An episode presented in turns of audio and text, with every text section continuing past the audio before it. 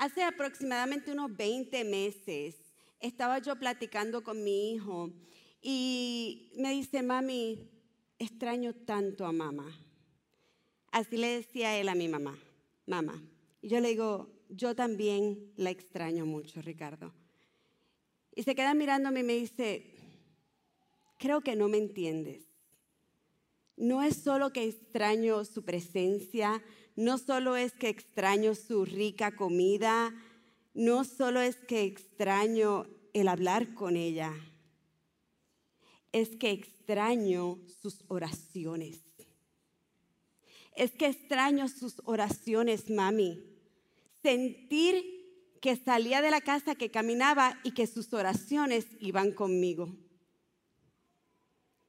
Qué hermosa la oración de una abuela, qué hermosa la oración de una madre. Y es mi anhelo que algún día mis hijos, mis nietos, cuando Dios me los dé, digan esas mismas palabras cuando yo no esté. Extraño las oraciones de mami, extraño las oraciones de mi abuelita. La oración tiene un lugar perfecto, una conexión perfecta entre tú y Dios. Y hoy yo quiero que tú y yo analicemos este capítulo 4, los primeros versos, y nos enfoquemos en la importancia de la oración. Nosotros empezamos este, esta epístola de Pablo, de los Colosenses, desde el capítulo 1, donde empezamos a hablar de los cimientos de tu fe. Y así nos decía Juan Pablo cómo tenemos que estar, nuestro cimiento tiene que estar en la fe. Y luego vino Jairo y nos habló de cómo tenemos que estar arraigados en la fe. El domingo pasado el pastor nos decía que tenemos que tener nuestra mirada ¿dónde? En el cielo, en las cosas del cielo. Y hoy yo te quiero hablar de cómo tu fe va de la mano con la oración y cómo tu fe va a crecer con tu oración. Cierra tus ojos. Padre Celestial, gracias por esta tarde, gracias por este tiempo que podemos venir delante de tu presencia, gracias porque podemos unirnos en un solo sentir, Señor, a escudriñar tu palabra, Señor, a ser llenos de tu presencia, Señor, a desbordarnos enfrente de tu altar, Señor. Me presento en este momento, Señor, no soy yo, sino que seas tú. Prepara mi corazón Prepara el corazón de cada persona en este lugar, Señor. Espíritu Santo, ya tú estás aquí. Continúa hablando y ministrando a nuestras vidas. En el nombre de Jesús, amén. Tu fe crece con la oración. Hemos estado en la serie No dejes de creer y hoy la gran idea es ora, vela y proclama. Dilo conmigo, ora, vela y proclama. Tenemos que estar listos en oración, tenemos que estar listos velando y tenemos que estar listos proclamando. Cuando yo estoy leyendo esta, este capítulo, y te voy a invitar a que leas conmigo los primeros versos, nuevamente los versos 2 al 6, dice, dedíquense a la oración con una mente alerta y un corazón agradecido. Oren también por nosotros para que Dios nos dé muchas oportunidades para hablar de su misterioso plan acerca de Cristo. Por eso estoy aquí en cadenas. Oren para que pueda proclamar este mensaje con la claridad que debo, que debo hacerlo. Vivan sabiamente entre los que no creen en Cristo y aprovechen al máximo cada oportunidad que sus conversaciones sean cordiales y agradables a fin de que ustedes tengan la respuesta adecuada para cada persona. Cuando Pablo está escribiendo esta epístola, Pablo está en la cárcel. Pablo está en cadenas. Pablo está preso injustamente. Pablo probablemente, en muchas ocasiones lo leemos a través de la palabra, ha sido atropellado, ha sido maltratado, ha sido golpeado, ha sido puesto en la cárcel por predicar el Evangelio. Y aún estando en esa situación, ¿qué nos dice Pablo? Nos dice que tenemos que orar. Pero ¿cómo tenemos que orar? Dice que tenemos que orar con agradecimiento. Sin importar tus circunstancias, Da gracias a Dios sin importar tus circunstancias. No importa en la situación en que te encuentres, sea buena o sea mala, o sea regular, o hoy sí, mañana, no, no importa. En todo momento tenemos que ser agradecidos. Yo les platicaba hace un tiempo atrás que para mí una de las características más hermosas que puede tener el ser humano es el agradecimiento. Ver a mis estudiantes decirme gracias cuando yo le doy un lápiz o cuando le abro la puerta, a mí me llena de gozo porque es hermoso ser agradecidos. Y tú y yo tenemos demasiadas razones para ser agradecidos. Entonces, ¿cómo no lo vamos a estar? Pero yo te quiero decir que eso no es algo que viene naturalmente porque nuestra humanidad se centra en uno mismo. Entonces siempre estamos pensando que nos falta algo, que necesitamos algo más, en vez de detenernos. Y tú y yo somos luz, tú y yo somos sal, tú y yo somos diferentes. Y yo quiero que tú salgas de este lugar hoy diciendo, yo soy agradecido, yo voy a vivir una vida agradecida, yo voy a declarar que sin importar mi situación o mi circunstancia, yo soy bendecida y Dios me ha dado más de lo que yo merezco y voy a dar gracias. Yo creo que si tú y yo empezamos a hacer eso, vamos a cambiar no solamente internamente, sino que vamos a cambiar aquellos alrededor nuestro. Porque vivimos en una época, en, una, en un momento donde pensamos que lo merecemos todo. Nuestros niños siempre piensan que ellos lo merecen todo y a veces no se dan cuenta de que lo que tienen es tanto. Yo recuerdo una vez cuando Ricardo y Valeria, Ricardo tenía como nueve años, yo creo, y Valeria tenía doce. Nosotros fuimos a, Puerto Vallarta, México. Fuimos en unas vacaciones familiares, el Señor nos dio la oportunidad de visitar esa hermosa ciudad. Fue un lugar que a mí me enamoró. Y cuando yo estaba en aquel lugar, John y yo siempre nos gusta experimentar y explorar la ciudad. A mí me gusta ir y comer con la gente del pueblo. A mí me gusta ir y ir a las tiendas del pueblo. A mí me gusta codiarme entre la gente que vive allí porque ahí tú ves la cultura. Ahí tú creces con ellos. Ahí tú, tú, ves, wow, mira nuestras diferencias, nuestras similitudes. Me gusta esto. Y le dijimos a los niños, vamos a tomar el autobús. Ok, bajamos del hotel, caminamos por las calles, pasamos por un Burger King que me quedé en shock que había Burger King en, Puerto Vallarta. Estaba muy americanizado, por cierto, cuando llegué allí. Y dije, vámonos al centro. Y esperamos, preguntamos, gracias a Dios por el idioma español que se habla en tantos lugares, y allí todo el mundo nos entendía. Teníamos que tener cuidado porque los puertorriqueños decimos unas palabras que a veces no se traducen muy bien, pero lo logramos. Nos montamos en el autobús y arrancamos hacia el centro. Y de repente se sube al autobús un hombre con su niño y una guitarra. Y yo miro a mis hijos y le digo, ¿ustedes saben lo que hace ese niño? Que aproximadamente tenía la edad de Ricardo Andrés. Está trabajando. A esa edad está trabajando.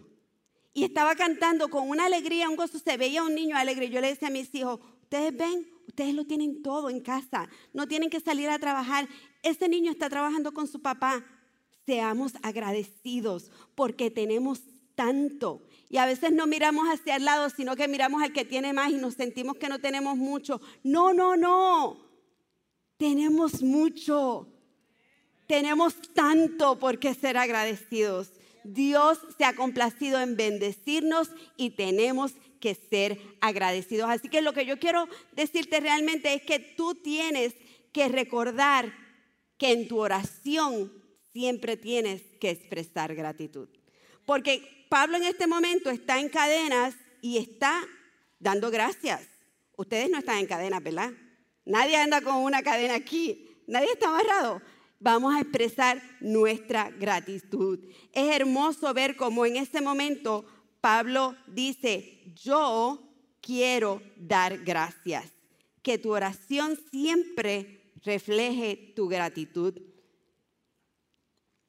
Cuando Johnny y, yo empezamos a, salir eh, de novios y como pareja, siempre me daba cuenta yo de que a Johnny le gustaba mucho pues tenerme atención. Durante nuestro matrimonio, pues yo soy muy sociable, a mí me gusta estar hablando con todo el mundo y Johnny es pues más pegadito a mí y quiere mi atención. Y cuando una vez hicimos el lenguaje del amor, el libro del lenguaje del amor, me di cuenta que uno de los lenguajes del amor de Johnny es tiempo de calidad.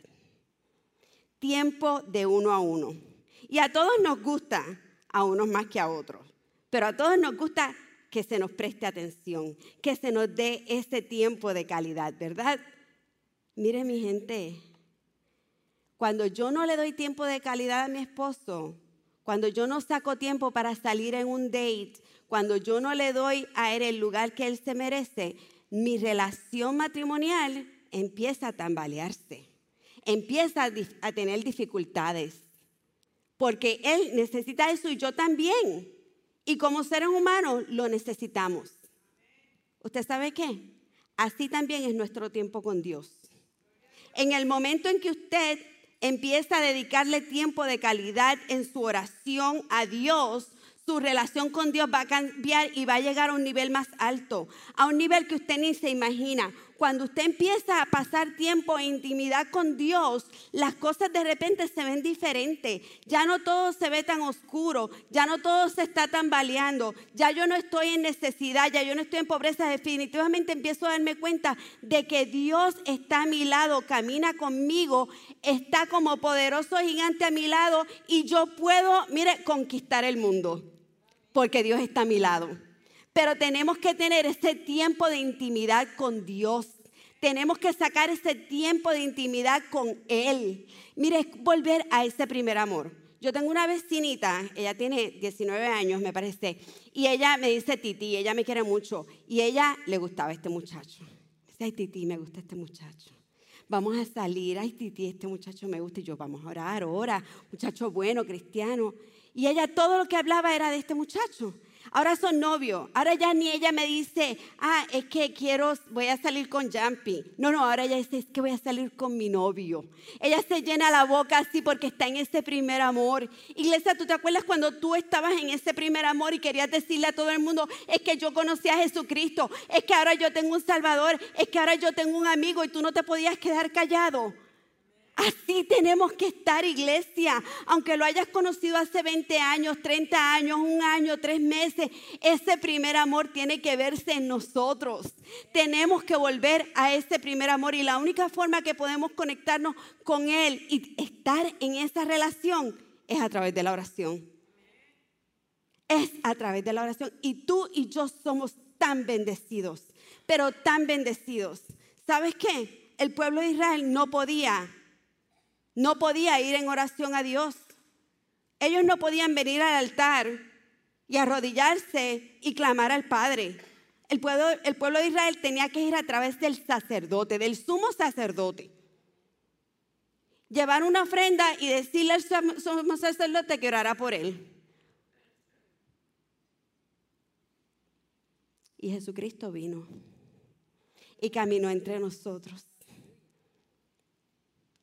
y se entregó en la cruz y murió por ti por mí. Y el velo se rascó de arriba hacia abajo. Y ahora tú y yo tenemos acceso directo al Padre. No hay que ir a través del sumo sacerdote. No tienes que decirle al pastor que ore por ti para que esto pase o aquello pase. Tú puedes ir y hacerlo tú mismo. Tú sabes la bendición que es esa. Que tú no tienes que pedirle a nadie que le lleve el mensaje a Jesucristo. Porque tú vas directamente a Él que tú sabes que cuando tú estás orando, el Espíritu Santo está intercediendo por ti. Eso es una bendición enorme. Y a veces no la valoramos. A veces pasamos días sin ni siquiera intercambiar una palabra con nuestro Dios. O quizás dijimos gracias por la comida, Señor, bendice amén. Tenemos que pasar tiempo en oración. Tenemos que buscar de Dios en oración. Tenemos que enamorarnos de Él y pasar tiempo con Él día a día, minuto a minuto. La palabra dice orar sin cesar, es en todo tiempo. No solamente, como decía Jairo, cuando tenemos problemas, en todo tiempo.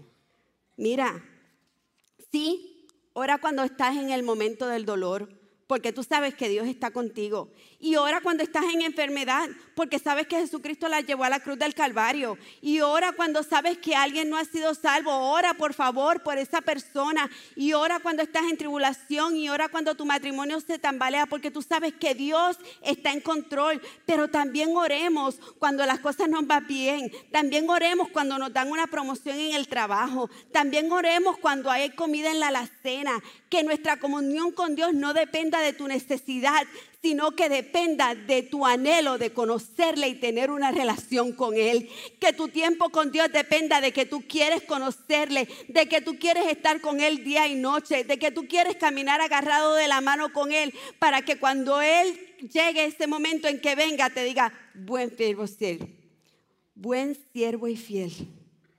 En lo mucho fuiste fiel, en lo poco fuiste fiel, en lo mucho te pondré. Mira qué bonito. En lo poco fuiste fiel, en lo mucho te pondré. Entra en el gozo de tu Señor. Así ni tanto nos pide. Así es el amor de Dios. Pero esa oración, esa conexión con Él tiene que ser constante. Orad, velad y proclamad. Son verbos. Ora, vela y proclama verbos requieren una acción de nuestra parte. Y a veces decimos, es que yo no sé cómo orar. ¿Qué hago? Yo no sé cómo orar. Y lo complicamos porque pensamos que necesitamos palabras rebuscadas, palabras de diccionario, ser elocuentes. Mira, no. Dios no necesita nada de eso. Dios solamente quiere que tú vengas en oración ante Él con un corazón sincero con un corazón humillado ante Él, que le diga, te amo, te necesito. Sin ti soy nada, pero en ti soy más que victorioso. Contigo ya no soy cola, sino que soy cabeza. Soy real sacerdocio. Así es que tenemos que venir ante Él constantemente, en todo tiempo. Tu oración cambia tu historia. Cuando tú oras, tu historia cambia. Mira, el otro día yo estaba preparando este mensaje y viendo, siendo bien vulnerables con ustedes. O sea, este, como yo siempre les digo, este mensaje es para ustedes como es para mí.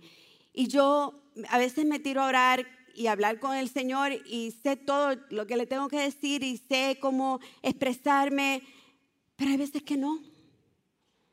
A veces que yo también batallo. A veces que me, simplemente me tiro de rodillas y le digo, aquí estoy, te necesito. Estaba escribiendo las notas para el mensaje y a lo lejos, en el cuarto yo había puesto música de adoración y alabanza cuando estaba orando y salí a la sala y, y a lo lejos escucho una canción. Yo digo, esta canción, ¿qué dice esta canción? y le digo, Google, repite la canción, porque ya se estaba acabando. Pero yo sentí la necesidad de escuchar esa canción nuevamente. Y cuando la, eh, la canción empezó a tocar, yo comencé literalmente a llorar. Porque minutos antes yo había estado en mi cuarto orando por mi hijo, clamándole al Padre por mi hijo sin palabras porque está sumergido en una depresión horrible. Y le dije, no sé cómo pedirte Dios por él. Nada más puedo llorar, pero tú conoces mi corazón. Y me desbordé allí y le dije, es tuyo. Te lo presenté en el altar. Tú lo amas más que yo. Es tuyo. Y cuando aquella canción comienza a sonar de principio a fin, de principio a fin, era una canción reprendiendo la depresión. Así es mi Dios. Yo no sabía que alguien había escrito una canción para reprender la depresión, pero si no la había escrito, la escribieron para mí. En ese momento, cuando yo escuché aquella canción, todo lo que me decía era exactamente palabra por palabra lo que yo quería decirle a Dios. Y yo me levanté y empecé a cantar aquella canción, a repetirla sin haberla escuchado nunca, porque hasta las palabras que decía, yo creo que hasta como que era yo la que la había escrito. y a reprender en el nombre de Jesús lo que no tiene parte ni suerte en el nombre de Jesús con mi hijo. Así trabaja mi Dios. Que cuando tú ni siquiera sabes qué decir, Él te dice lo que tienes que decir. Cuando tú ni siquiera sabes cómo orar, Él te dice cómo tienes que orar. Cuando tus palabras no son las correctas, mira, viene el Espíritu Santo y funciona como un filtro y agarra todo lo que tú dijiste y lo lleva al trono de la gracia de la forma correcta. Así trabaja nuestro Dios, porque Él escucha tu necesidad, Él escucha tu lamento, tu dolor y Él escucha cuando tú estás en bendición y le das gracias. Amén. Así, así trabaja mi Dios. Así que no tengas miedo. Si tú me dices, Carla, no sé orar, yo te voy a decir, mira, el Padre nuestro. Los discípulos le dijeron a Jesús que no sabían orar y Jesús le dio el Padre nuestro. Es una guía. Pero si tú dices algo más sencillo, Carla, todavía eso está complicado. Mira, alaba a Dios. Empieza por eso, alaba a Dios. Pide perdón. Pide perdón. Perdona. Me voy a detener aquí un minuto. ¿Sabes la importancia que tiene el perdonar? Si en tu corazón hay algo, una raíz de amargura, un dolor, alguien que no has perdonado, yo te voy a pedir con el corazón en la mano que te detengas y le digas, Dios, Dios, libérame de esta carga. Necesito perdonar. ¿Sabes qué? Más nos perdonó Jesucristo a ti y a mí que lo que cualquier persona te haya podido hacer. Y Jesucristo te perdonó. Jesucristo fue a la cruz del Calvario para darte perdón. Otorga el perdón. Da el perdón. Gracias. Necesitamos perdonar. Y cuando tú estés orando, yo quiero que tú empieces, sí, Señor, si hay algo dentro de mí que está impidiendo esa conexión entre tú y yo, que se corte. Si hay algo que me está reteniendo de no poder tener libertad en el espíritu, yo lo quito ahora mismo en el nombre de Jesús. Perdona, perdona. Pide perdón. Alaba, perdón y da gracias. Comienza por eso sencillo. Alaba, perdón y da gracias. Así puede comenzar tu oración. ¿Y sabes cómo, cuál fue una de mis primeras oraciones en mi vida? Señor, no sé cómo orar. Me quedo dormida también, Jairo. Yo me quedaba dormida también. Y ahora saben cómo oro. Porque es que es verdad, si usted ora en la cama se va a quedar dormido. Yo se lo voy a decir. Yo me paro y hablo en mi, en mi cuarto, camino y, y oro en voz alta.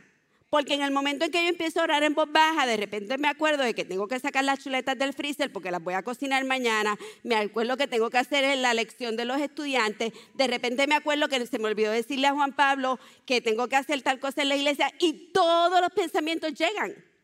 Entonces, ¿qué yo hago? Ah, no, no, no, no. Yo me pongo de pie y comienzo a caminar en el cuarto. Pongo música de adoración en el fondo porque ya eso es maravilloso. Usted se pone en conexión con esa música de adoración y comienzo a adorar a Dios, a darle gracias y a pedir perdón. Y mire, las palabras le van a fluir. La oración va a llegar. Usted va a empezar a hablar y usted va a decir, ay, mira, tenía que orar por fulano, tenía que hacer esto, mira. Y te empieza a llegar esa conexión con Dios. Toma acción. Hazlo. Tu, oración cambia tu historia. Desde el principio de la palabra lo vemos. Miren, Abraham negoció con Dios. Si hubieran 50 justos, no destruirías a Sodoma y a Gomorra. Si hubieran 50 justos, no la destruiré. ¿Y qué tal si 45? No la destruiría. Y así siguieron. Así hizo. Y, Jesús, y Dios le concedió Sí destruyó yo a, Sodoma y Gomorra porque no habían suficientes justos, pero sacó a la familia de Lot. Tu historia cambia con tu oración. Ana oró porque no podía tener hijos y Dios le dio a Samuel. Eliseo oró y fuego cayó. La bendición viene, está ahí, mi gente. Tenemos que reconocer que cuando usted se pone en las manos del Señor y usted comienza a orar, usted puede cambiar su historia. El rey Ezequías, 15 años le fueron añadidos Josué oró y el sol se paró.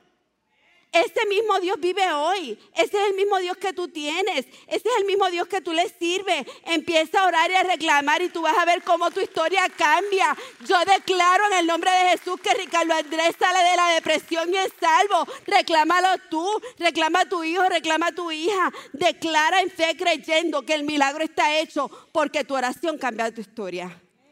Tu oración cambia tu historia. Ora, vela y proclama. Ora, vela y proclama. Y tenemos que estar alerta. Tenemos que estar alerta. Iglesia, sé intencional con tu tiempo de oración. No tiene que ser perfecto, solamente sé honesto. Ora sin cesar. Ora sin cesar.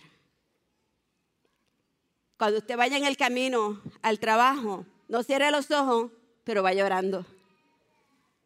Cuando usted esté en su trabajo y alguien le esté haciendo la vida imposible, ore cuando usted esté en su trabajo y alguien que le hacía la vida imposible le sonríe, de gloria a Dios, ore a Dios, de gracia en ese momento.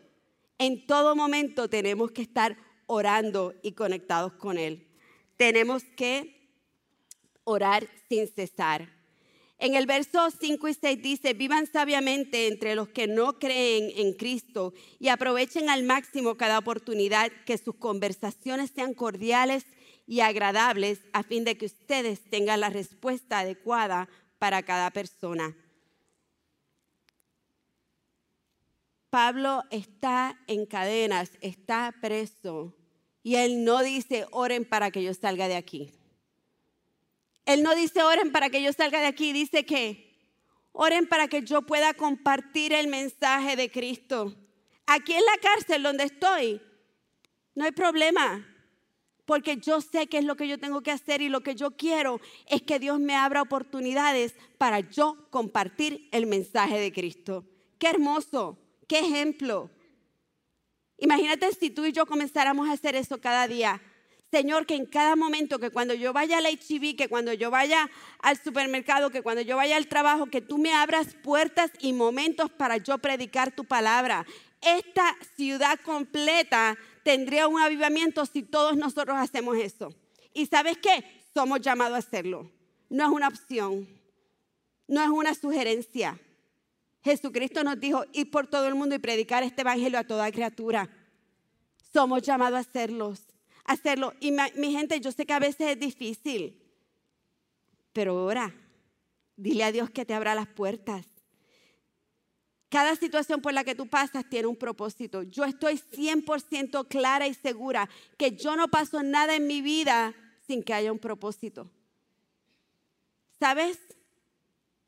Yo he tenido que vivir estas experiencias para compartirla con otro y decirle a otro, Cristo es bueno, Cristo me ayuda, Cristo camina conmigo, Él te va a sostener, igual que como lo hizo conmigo, lo va a hacer contigo. Si yo no hubiese pasado por esas situaciones, yo no le puedo decir a esa persona, yo te entiendo. Yo sé lo que es perder una madre. Yo sé el dolor que se siente. Yo sé dónde tú estás. Pero ¿sabes qué? Puedes volverla a ver. ¿Sabes qué? Hay esperanza que nos vamos a reunir nuevamente allá en el cielo con Él. Cada experiencia que vivimos tiene un propósito. Úsala para proclamar el nombre de Jesús proclama en voz alta que Jesús salva. Y hazlo con amor y empatía, por favor, no hagan como mi hermana que le dijo que las pelas no se le echan a los cerdos al que le, le negó el tratado. Porque imagínense, así no es con amor y empatía. Hágalo con cariño. Seamos pacientes. A veces nos van a negar, nos van a rechazar. Quizás nosotros lo hicimos también. Pero no dejemos de proclamar Orad, velad y proclamad. Familia, los tiempos están difíciles. Tenemos que estar velando. Alrededor nuestros se están cumpliendo señales. Tenemos que abrir los ojos. Como iglesia, orando, velando y proclamando. Ora, vela y proclama. Jesús viene pronto. Él viene por su iglesia. Que te duela, que te pese aquellas almas que caminan sin salvación. Pídele a Dios, pídele a Dios que te deje sentir un poquito. No le, dejes, no le pidas que te deje sentir lo que Él siente por las almas perdidas, porque tú y yo no podemos aguantar eso. El amor de Dios es tan grande que tú y yo no pudiéramos soportarlo. Pero un poquito de lo que Él siente por las almas perdidas, para que tú y yo empecemos a compartir a Jesús con otros. El pastor nos dijo que el domingo que viene es domingo de resurrección y vamos a tener una actividad. Tenemos estas tarjetas, llévatelo, compártelo, comparte con alguien que vamos a tener un servicio especial el próximo domingo. Hay mucha gente allá afuera que son CEOs. ¿Usted sabe lo que es un CEO? Es un Christmas Easter only. Van a la iglesia nada más en Navidad y en Easter. Así que tenemos la oportunidad perfecta. El domingo que viene es Easter. Es domingo de resurrección. A mí me gusta decir domingo de resurrección. Invita a alguien. Ponle un nombre a esa silla al lado tuyo que está vacía o dos o tres días después que está vacía. Ponle un nombre. Empieza a proclamar que esa silla se va a llenar con ese ser querido que tú sabes que no le sirve a Dios. Proclámalo y créelo. Tu fe crece con tu oración. Aquí al frente tenemos dos mesas con papel y marcadores. En un ratito yo te voy a pedir que tú pases y escribas el nombre de esa persona a quien ya en fe creyendo tú ves en este lugar. A quien ya en fe creyendo tú sabes que va a aceptar a Jesucristo aunque esté en otro país, aunque quizás no lo veas aquí. Yo quiero que tú empieces a proclamarlo y a creerlo. Y quiero que escribas en este papel a quien tú vas a invitar a la iglesia. Ahora mismo empieza a decirle, Espíritu Santo, revélame. ¿Quién es esa persona que tú quieres? Yo te aseguro que el Espíritu Santo te la va a revelar y vamos a estar aquí, todos vamos a estar orando por esto. Esta actividad nosotros la hemos hecho antes. ¿Y sabes qué? Hoy aquí hay gente que estuvieron primero en este papel. Hoy aquí entre nosotros hay personas que alguien escribió su, nombre en un papel como este y oró y oramos juntos y hoy día se congrega con nosotros. Cree, pon tu fe en acción proclama el nombre de Jesús. Proclamemos el nombre de Jesús. Los días se acortan. Y, Pablo nos dice que redimamos el tiempo perdido. ¿Sabes qué quiere decir eso? Que todavía tenemos oportunidad. Que todavía tenemos oportunidad. Comparte la palabra. Comparte tu testimonio. Quiero terminar contándote algo que, que le pasó a mi hija la semana pasada. Mi hija, como ustedes muchos saben, ella es misionera en Nuevo México. Ella trabaja como misionera en una universidad. Y estaba la semana pasada en, en, la universidad y va cruzando así, va saliendo del edificio y escucha a unas personas hablando en español y ella sigue caminando y el Espíritu Santo le dice, para, regresa, ve, habla con ellos. Y por un momento me cuenta ella que dijo, Señor, pero mi casa está tan cerca. He tenido un día largo. Estoy cansada. Y el Señor le dijo, regresa. Y ella dijo, ok. Y regresó. Y fue donde aquel grupo de personas que estaban hablando español en Nuevo México, donde ella está en una ciudad bien pequeña, no hay mucha gente que habla español, y comenzó a platicar con ellos y le preguntaron, ¿quieres ser parte de nuestro grupo? Y ella le dijo, cuéntame, ¿de qué se trata? Ah, suena bien, sí. Y le dice, pero yo no soy estudiante. ¿Puedo ser parte de su grupo aunque no sea estudiante? Y ellos le dicen, sí, pero si tú no eres estudiante, ¿qué haces aquí? Y ella le dice, yo trabajo para una organización, un ministerio dentro de la universidad. Y habían varias chicas en el grupo. Y una de ellas inmediatamente miró a Valeria. Platicaron como por cinco minutos y una de ellas, Marta, le pidió el número de teléfono a Valeria. Y Valeria se fue. Al otro día, Valeria recibe una llamada por teléfono de Marta. Y le dice, vamos para un carnaval, para una actividad, una feria, algo que tenían. ¿Quieres acompañarnos? Y Valeria le dice, ok, sí, hay machinas, hay máquinas, eh, vamos a pasar un buen tiempo. Ok. Y le dijo, tú mencionaste que eres parte de un ministerio. ¿Qué ministerio? Y ese simple momento en que Valeria oyó la voz de Dios y se devolvió y fue obediente, terminó en tres horas hablando con Marta acerca de Jesucristo. Está atento, abre tus ojos. Hay necesidad. Hay muchas almas perdidas sin Jesús. Necesitamos escuchar y detenernos y regresar cuando el Espíritu Santo nos dice. No perdamos tiempo, iglesia. Cuatro jóvenes de ese grupito que estaba ahí, cuatro jóvenes están siendo ministradas por Valeria ahora. Qué hermoso. Y ayúdenme a orar por esas cuatro jóvenes para que ellas crezcan en oración, en fe y cerca de Jesús. Ponte de pie. Yo voy a hacer dos llamados en esta tarde. Primeramente, si aquí hay alguien que no ha conocido a Jesucristo como su Salvador, que no tiene una relación con Jesucristo como su Salvador, si tú estás aquí o nos ves en línea, el primer llamado siempre que a mí me gusta hacer es a salvación. Si tú no caminas de la mano con Jesús y Él es tu Rey y Salvador, yo te invito a que en esta tarde tú lo hagas Dios de tu vida. Si hay alguien en este lugar, levanta tu mano. Queremos orar contigo.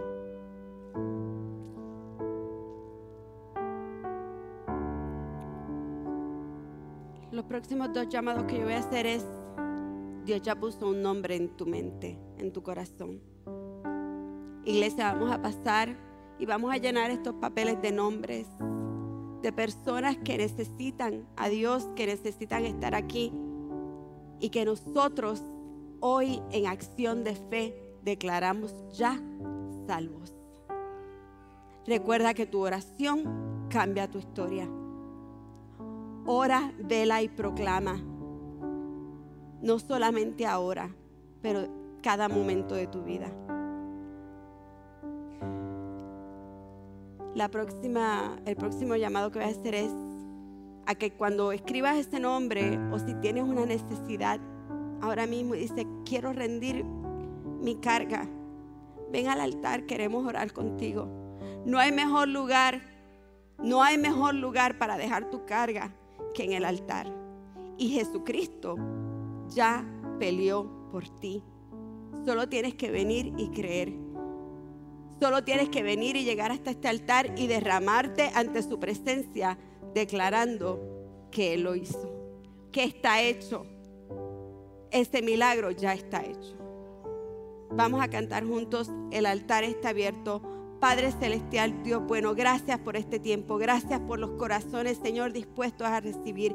Gracias por cada nombre que va a ser escrito en este papel, Señor. Lo declaramos ya en victoria, Dios. Declaramos vidas salvas, declaramos que estas personas llegan hasta tu presencia, Señor, en humillación y reciben a tu Hijo como su único y exclusivo Salvador.